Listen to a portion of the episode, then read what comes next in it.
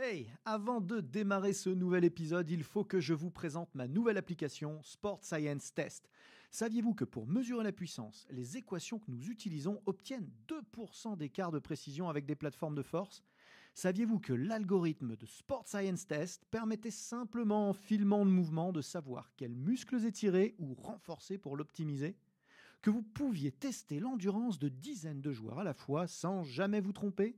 Et ce n'est qu'un tout petit aperçu de ce que c'est faire Sport Science Test pour seulement 99 euros par an et de toute la science et la méthodologie que nous avons mise dedans avec les équipes ABD Digital. Alors n'attendez surtout pas pour la tester car l'essai est gratuit. Bon épisode à tous.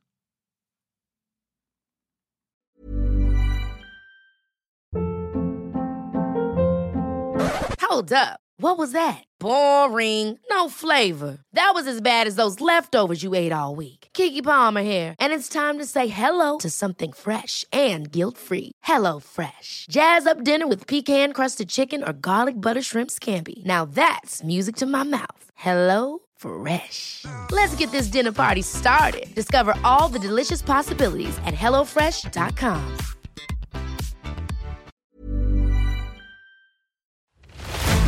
ABD Podcast, toute l'information vulgarisée sur les sciences du sport appliquées au terrain. Préparation physique, réathlétisation, réhabilitation fonctionnelle, prévention, récupération, vous apprendrez tout des meilleurs experts de la planète prépa physique. Bonjour à tous et bienvenue pour ce nouvel épisode ABD Podcast. Ici Aurélien Broussal d'Herval. Je reçois une nouvelle fois Alexandre Borne. Bonjour Aurélien. Euh, Alexandre, merci de revenir. Euh, on, on va plaisir. approfondir ce, ce premier épisode qu'on a, fait ensemble sur, euh, sur l'hébertisme. Hyper passionnant, euh, un peu d'histoire, un peu de philosophie d'entraînement, un peu de vision de, de- de la pratique euh, sport-santé finalement, mais aussi sport-loisir, sport-famille, qu'on approfondira aussi. Mais j'aimerais revenir sur une maxime qui est, qui est- qui est assez puissante finalement. C'est pas le punchline qu'il avait là, Georges Hébert. Être fort pour être utile. Mhm. Effectivement, si on s'en tient au mot euh, stricto sensu du tout sport, du sport tous azimuts, on, on peut peut-être avoir une, une lecture un peu biaisée de cette, euh, de cette maxime, parce qu'en fait, la, la force que, que, que- que vous proposez euh, dans, dans ce courant de pratique est très différente de la force sportive. Je, je pense qu'on peut même trouver des, des- des raisons à ça historiques. On a abordé la. Genèse, mais il y a une deuxième partie de l'histoire qu'on n'a pas encore abordée, qui est, qui est passionnante aussi. Oui, oui, oui.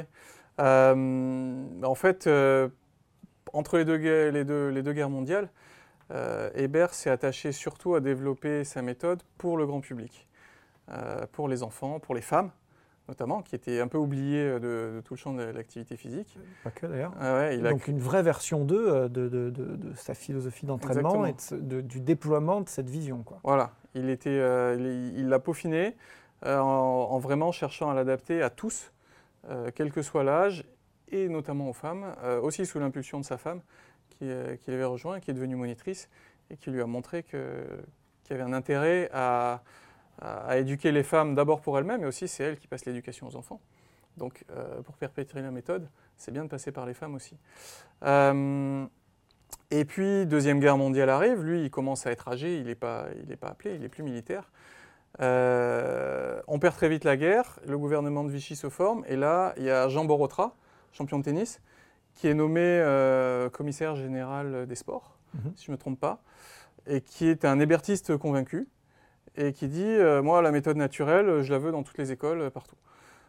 Hébert, lui, se tient à l'écart parce que, pour des raisons politiques, il n'est pas d'accord avec ce gouvernement. Euh, donc, euh, sans Georges Hébert, on introduit la méthode naturelle dans les écoles. D'abord sous, euh, sous Vichy, puis après la fin de la guerre, ça continue. Euh, et la méthode naturelle devient la méthode nationale, puis la méthode française. Et jusque dans les années 60, c'est la manière de pratiquer le PS dans les écoles euh, qui, est, qui est utilisée. Ouais, c'est important, hein. C'est- Ouais. pour vous dire, j'en ai parlé un peu dans le, dans le premier épisode, c'est pour vous dire l'importance de cette méthode dans notre, dans notre histoire récente. Hein, c'est- euh, là, on. Ah on parle de, Ouais. on parle de, pour certains d'entre vous, de vos parents, pour d'autres de vos grands-parents, euh, qui, qui ont, qui sont passés par ces filtres, euh, qui- Exactement. par ces filtres-là. À l'époque, il y, a même, euh, il y a- il y avait encore peu d'associations, et pourtant il y avait déjà 250 clubs hébertistes euh, en France aussi. Ah, Donc, il, y avait, il, y avait, il y avait une fédération. dedans et dehors de, de l'éducation ah ouais, il y avait une, une fédération d'hébertisme qui ensuite a été absorbée par le PGV. Euh, il y a eu des, des Ah, histoires j'ignorais politiques là-dessus, mais c'est eux qui avaient, la, qui avaient le contrôle de l'hébertisme. Et ensuite, des- pour des raisons politiques, ils l'ont noyé. Euh, voilà, des jeux de pouvoir entre personnes. C'est dommage. C'est dommage parce que la méthode en a fait les frais. Euh, ouais. Et en fait, en 1947, si je ne me trompe pas, euh, Hébert commençait à, à distinguer cette notion de force sportive contre la force utile.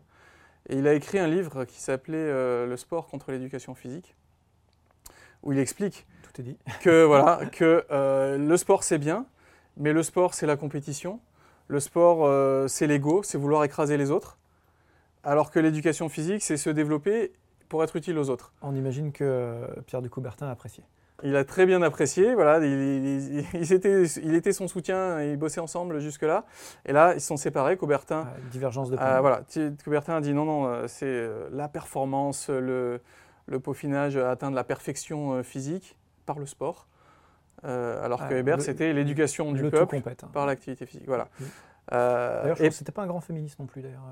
Coubertin? Coubertin, je- je sais Ah, peut-être pas. Hébert l'était beaucoup, mais Coubertin, ouais, je sais pas, mais oui. Il y avait peut-être une divergence à ce niveau-là aussi. Euh, en tout cas, voilà. Alors, je voudrais juste donner Ouais. une citation de, de Coubertin, parce que du coup, on a être fort pour être utile. Mhm. Et euh, de l'autre côté, c'était le sport et le plaisir des forts et de ceux qui veulent le devenir. Ouais. Et du coup, euh, c'est drôle parce que c'est deux, deux punchlines assez fortes quand même, Mhm. pour le coup. Euh, mais derrière ces deux punchlines se cachent deux niveaux de lecture de la force et, et de, de ce qu'on- de ce qu'on envisage et de finalité Mhm. totalement différentes. Exactement. C'est euh, c'est l'état d'esprit. Hébert disait qu'il n'était pas contre la compétition. Euh, il considérait même que l'esprit compétitif, qui est naturel à l'homme, est un fort vecteur d'émulation.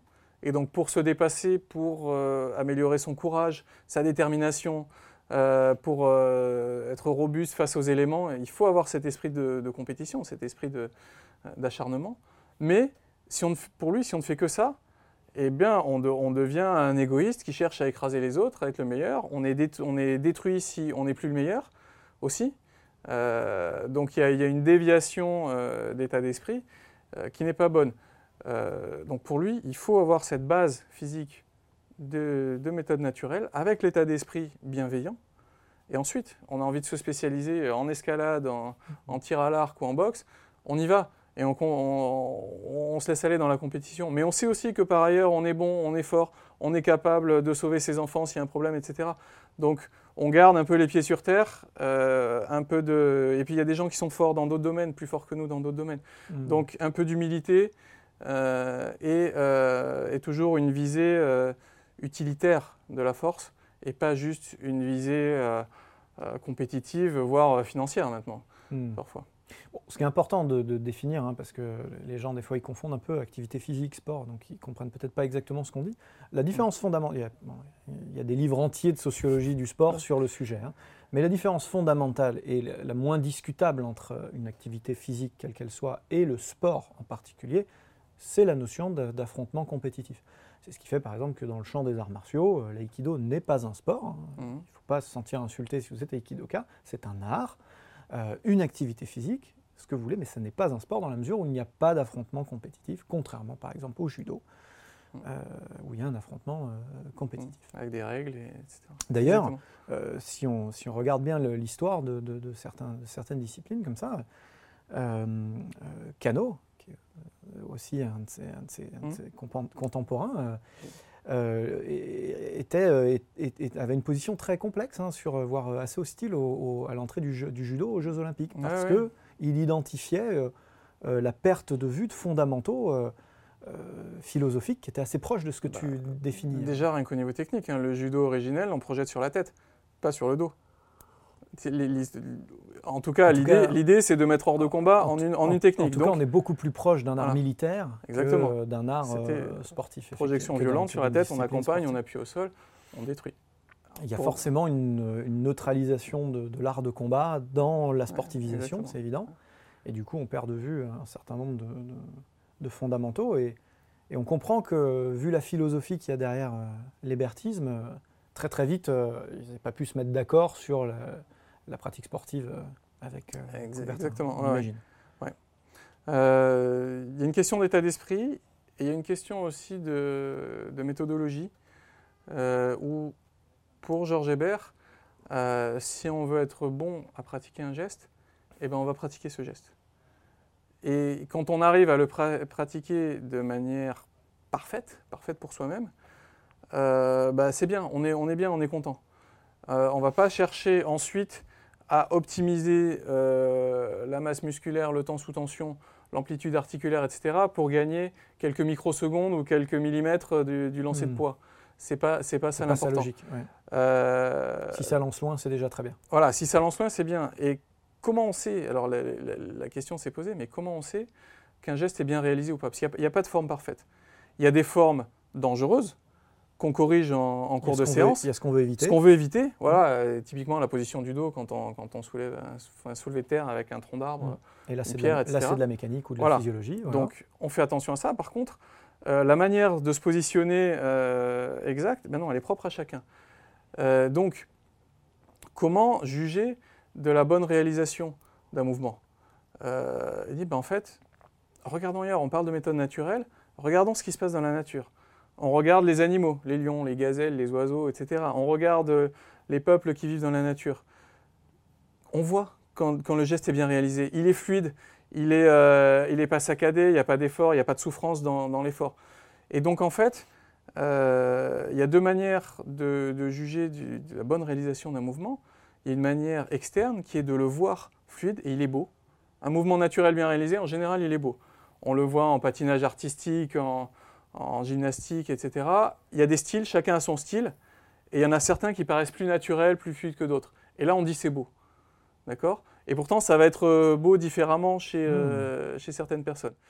Parce que les meilleurs coachs sont ceux qui n'arrêtent jamais de se former, parce que vous n'avez jamais assez de temps pour vous et pour votre passion, parce que rester au top de nos métiers en constante mutation est un game changer pour vous démarquer de la concurrence, eh j'ai développé une série de formations en ligne qui vont vous permettre rapidement et à moindre coût temporel comme financier de rester à la pointe des connaissances théoriques et scientifiques, à la mode des techniques et exercices de terrain. Depuis le sport santé, en passant par le coaching loisir jusqu'à la très haute performance, deux univers vous attendent. Un univers théorique et de méthodologie que j'aborde dans mes webinaires, thématique par thématique, et puis un univers pratique de terrain que j'aborde dans mes workshops. Tout cela sans bouger de chez vous et à votre rythme, puisque vous pourrez voir et revoir à volonté les contenus dans votre espace de formation.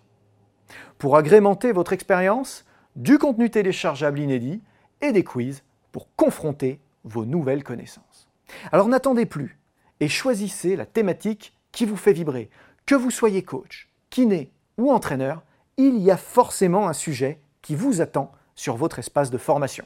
Je suis Aurélien Broussal-Derval, je suis préparateur physique, conseiller en sciences du sport et formateur depuis de nombreuses années et je mets tout en œuvre pour vous accompagner dans votre mise à jour de compétences. Donc il y a- ce côté-là, ce côté euh, perfection et style Esthétique. visuel, esthétique finalement, et ça rejoint l'esthétique euh, euh, d'un certain côté.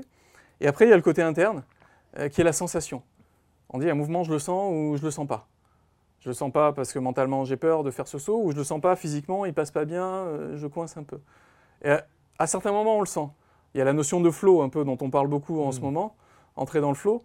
Quand on se trouve dans le flow et que le mouvement il passe, qu'il y a un micro-flow pendant le mouvement qu'on fait, il passe bien, là on se dit, ah, là j'ai atteint un truc, je commence à, ça commence à être bien. C'est pas parce que j'ai soulevé tant de kilos ou euh, j'ai fait tant de mètres, etc. C'est vraiment une question de sensation et de rendu du mouvement. Après, on va mesurer pour voir sa progression. Mais euh, en termes de, de perfection et d'objectif, on va vraiment chercher euh, l'harmonie, en fait, Hmm. tout simplement. Après, ce qui est compliqué, c'est qu'il y a des choses qui sont de l'ordre de l'apprentissage, c'est-à-dire qu'il y a des choses, tout, tout n'est pas euh, naturellement, euh, tout n'est pas instinctif. Non Et, euh, et d'autre part, nos environnements modernes aujourd'hui nous déstructurent, nous, nous influencent négativement. Mm. Et donc, il y a des choses qu'il faut peut-être réapprendre, voire même aller contre un nouvel instinct. Euh, voilà, l'instinct de la position assise confortable aujourd'hui, il est, il est fort parce que c'est Parce qu'on sait plus squatter. hein. c'est la contrainte, notamment, c'est la contrainte, alors la pouloulave toujours, mais c'est la contrainte actuelle dominante qui fait qu'aujourd'hui, bah, notre position de, confort, c'est plutôt une position comme ça, Mm. une position comme ça. Ouais. Et, euh, et, et ça, ça, ça se, ça se rééduque. Et euh, ce que j'observe, là où je veux en venir, c'est que beaucoup de gens ne sentent pas. Tu leur demandes, euh, est-ce ton dos, là, il était droit ou il était rond? Et Ils sentent pas. Ils sentent pas que. et des fois, on les arrête Mm. euh, sur des mouvements extrêmement simples pour ramasser quelque chose. Stop, arrête-toi. Quoi? Je suis pas bien placé? Ah ben non, c'est l'horreur. Et du coup, là, quand même, euh, c'est là où le ressenti a un peu sa limite et on a besoin quand même d'accompagnement extérieur et d'expertise. Exactement. C'est pour ça qu'il bah, y, a- il y a des moniteurs. Euh, L'association Georges Hébert a relancé des formations. On fait des formations aujourd'hui. c- à- cet à été, vous avez fait. euh, ça s'est organisé comment? C'est un level 1 Ouais, c'est ça. c'est un- pour l'instant, c'est un niveau 1. On parle surtout de pédagogie et de justement des gestes blessants, des, des- des gestes de base pour le grand public. Sécurité et, euh, et pédagogie. Sécurité, voilà, et comment enseigner le mouvement naturel. Parce que évidemment, si c'est naturel, il y a une grande part d'instinct. Donc, comment enseigner quelque chose qui est instinctif, c'est assez, assez marrant. Euh, mais du coup, oui, on, va, bah, on fait attention au, au danger. Après, pour réapprendre, bah, c'est comme le parcours du combattant. C'est-à-dire qu'on va plutôt confronter les pratiquants à un environnement ou à un challenge, et ils vont réapprendre le geste. La plupart... Qui alors, va les contraindre d'une autre manière. Exactement. Euh, typiquement, euh, si on demande à quelqu'un de faire de la quadrupédie ou de ramper euh, sur de l'herbe comme ça, il va s'y prendre plus ou moins bien. Si on met des camarades euh, les jambes écartées ou en planche, il faut passer dessous. Ah bah tout de suite, il y a un tunnel, il y a un truc, ah, je suis contraint. Ouais. Et là, ah, je sens que ça coince, donc il faut que, allez, il faut que je place mes genoux, il faut que j'ouvre le bassin, etc.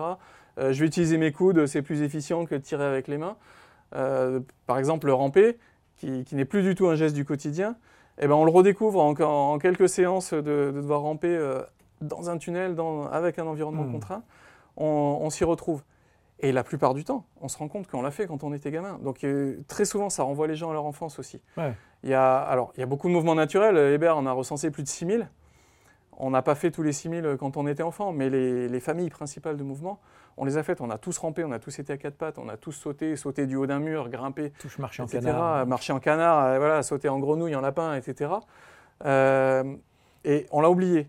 Mais le fait de remettre les gens en situation, de les pousser un peu à, à le faire, il y a déjà cet instinct euh, enfant. Euh, on parle aujourd'hui beaucoup des réflexes archaïques. On n'en est pas aux réflexes archaïques, mais le- les mouvements suivants des réflexes archaïques, qui sont la, la mobilité, la motricité de base, euh, on les a oubliés aussi. Et juste en se remettant en condition, euh, en contraignant un peu l'environnement, en donnant des challenges, on, on rappelle cet instinct, on, le- on le ravive. Donc avant de rééduquer sur le mouvement, déjà on rappelle l'instinct des gens. Hmm. Et ensuite, euh, ensuite, il y a des gens qui savent plus courir, qui ne Ah ouais, savent pas courir, ils n'ont plus un pied qui décolle. Bon, bah là, on va travailler. Mais là, il y a, y y une déficience sont- physique quasiment. Ouais, donc, on va travailler la force des jambes, le saut, les mollets, etc. Ouais. pour être capable de nouveau de décoller du sol. Hmm. On à des Euh, choses un peu plus euh, Voilà. connues, classiques. Et donc, après, la notion de force, euh, bon, pour Hébert, elle réside d'abord dans l'énergie. C'est la, force nerveuse. Alors attends, avant de nous expliquer euh, la, la philosophie, excuse-moi de te Ouais, couper, hein, mais il y a un truc, euh, j'aimerais aller au fond de, de- de cette approche historique parce que j'ai l'impression que c'est quand même important. Euh, du coup, du coup le- le- la méthode perfuse dans les écoles Ouais. hein, et dans l'éducation nationale à ce moment-là. On a bien Mhm. compris que sport et hébertisme, en tout cas, et méthode naturelle de développement, méthode française, peu importe le moment où on se place, euh, euh, font, ch- font chemin séparés. L'un devient un peu le PS, et puis l'autre. Mais, mais même au sein de ce- cet EPS, je crois qu'il y a une, divergence de, de- de- des divergences de points de vue. Et puis euh, finalement, la méthode déjà est, un peu dénaturée, non? Il y a- Exactement. Ouais, oui. Alors, effectivement, le, le- le- comment dire, Georges Hébert, bon, il est mort en 57. Il a été invalide, très diminué à partir des années 50. Donc, euh, il est, euh, n'a pas pu trop participer à ça, ce qui fait que c'était ses moniteurs et puis euh, certains autoproclamés qui faisaient la méthode naturelle. Donc, selon les endroits où on se plaçait, elle n'avait pas la même tête, la méthode naturelle. Elle est redevenue un peu cadencée et militaire à certains endroits. Il y a quand même eu en 55 un hommage à Georges Hébert avec une très très grande démonstration de, l'armée, des pompiers, de l'éducation nationale et de différents pays aussi, parce qu'elle était très implantée en Belgique, euh, au Canada, euh, notamment aux États-Unis, dans, le- dans les pays anglophones beaucoup. En Allemagne aussi, ils l'ont récupérée euh, aussi assez vite. Euh, ils l'ont découverte pendant l'occupation française et les Allemands l'ont ramenée chez, chez eux. Aujourd'hui, il y a pas mal d'hébertistes en Allemagne. Voilà, donc il y, a cet hommage qui explose à la fin des, années 50. Et puis, bah, il y a le sport compétition qui explose aussi. Et là, on se dit, ah bah oui, mais où est notre vivier d'athlètes? Ah bah c'est les enfants. Ok, on va faire des clubs sportifs. mais comment est-ce qu'on va leur donner envie de venir dans les clubs sportifs? Bon, On va les préparer à l'école. Et donc, on commence à leur faire faire du sport à l'école. Mhm. Donc, euh, il y avait la gymnastique depuis longtemps, mais ensuite sont rentrés euh, le foot, le volley, le basket, etc. Euh, dans l'école pour bah, parce qu'on nommait au ministère des, sportifs et qui voulaient des viviers d'athlètes.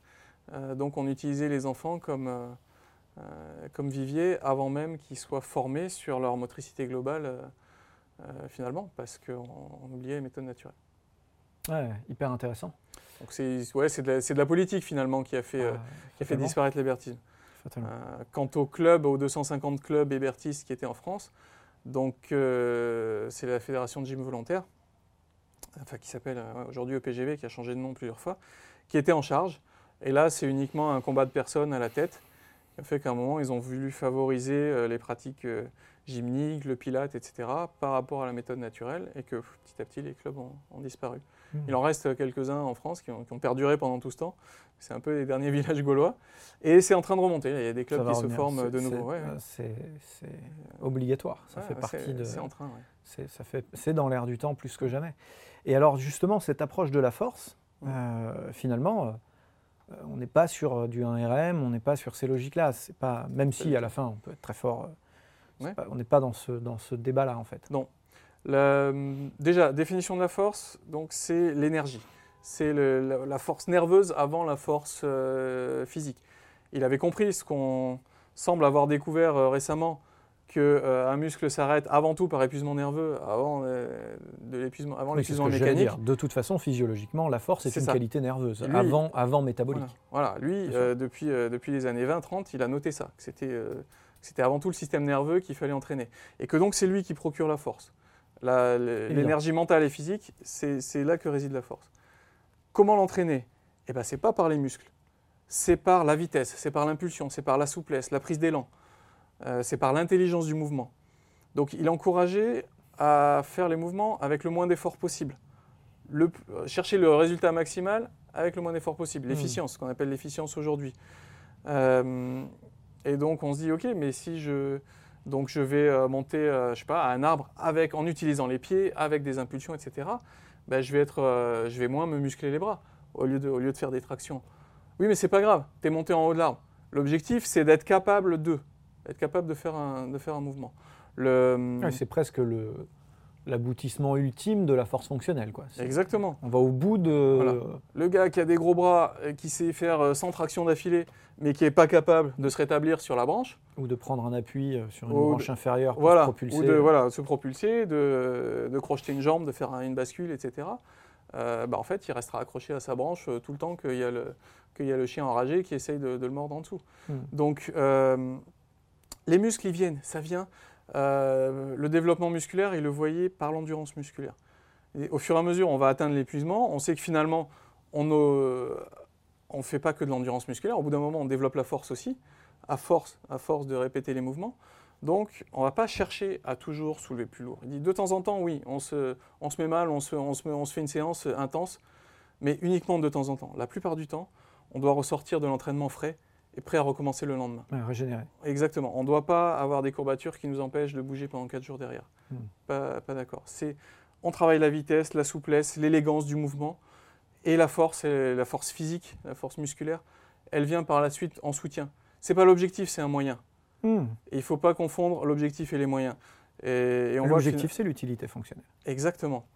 Euh, si on regarde le fitness euh, d'aujourd'hui, l'objectif, c'est le résultat physiologique, le résultat sur le corps. Lui, il s'en foutait. C'est un moyen de mesure, le résultat sur le corps. La force, le tour de bras, euh, le, la largeur de grand écart, oui, etc. parce que malgré tout, il mesurait beaucoup de choses. Il mesurait parce qu'il il était constamment confronté aux scientistes et aux médecins qui lui opposaient des méthodes très analytiques. Donc, il mesurait pour montrer les résultats. Mais c'est une question de, de contrôle. Euh, Ce n'est pas un objectif. Et le moyen non plus, d'ailleurs, n'est pas de se, de se rendre fort en faisant des biceps curls. C'est on, cherche le fonctionnel, toujours, toujours le fonctionnel utilitaire et pratique. Le reste, ça vient. Et on est capable de le contrôler, de le mesurer. Alors oui, de temps en temps, il faisait faire des pompes euh, ou des tractions, mais c'était pour mesurer le niveau de force. C'était pas un exercice d'entraînement, c'était un exercice de contrôle. Hmm. Écoute, c'est super clair, c'est vraiment passionnant en plus. Hmm. Euh, je, trouve ça, je trouve ça super parce que ça nous rappelle à quel point, euh, pour savoir où on va et pour savoir où on est et surtout où on va, il faut savoir d'où on vient. Euh, et, là, plus que jamais, c'est passionnant. Écoute, vraiment, tu reviens quand tu veux. Avec plaisir. On, se programme d'emblée un, autre épisode sur cette pratique transgénérationnelle dont on, mhm. avait, dont on avait parlé. Euh, on peut te retrouver, euh, ainsi que tout le mouvement hébertiste, sur euh, le site web que tu vas me rappeler Hébertisme.com. Hébertisme.com, tout simplement. puis vous allez, vous allez muscler un peu votre jeu sur les réseaux dans les, dans les ben, sur vous. On a, on a pas mal de bénévoles qui nous rejoignent là, en ce moment pour. bon, génial. Il faut structurer ça, c'est vraiment important. C'est dans l'air du temps. Je pense que ça, ça, répond à plein de problématiques sociales et, et de santé. voilà, c'est je, contribue euh, à mon niveau à partager ce, message-là. Ça me fait vraiment plaisir. Euh, merci de nous avoir écoutés euh, sur n'importe laquelle des, plateformes de streaming. Peut-être vous nous avez regardé sur YouTube ou sur mon site. dans tous les cas, je suis toujours chez Transfer, mon partenaire digitalisation, avec qui vous pouvez continuer votre expérience de formation, notamment dans leur diplôme 3PS que vous connaissez désormais très bien. à très bientôt. Merci pour votre fidélité. Alexandre, à bientôt. Au revoir. C'était ABD Podcast, votre émission 100% préparation physique et sciences du sport. Abonnez-vous, suivez-nous, partagez-nous. Écoutez-nous sur Google Podcast, iTunes, Deezer, Spotify. Regardez-nous sur YouTube ou directement sur www.broussal-derval.com.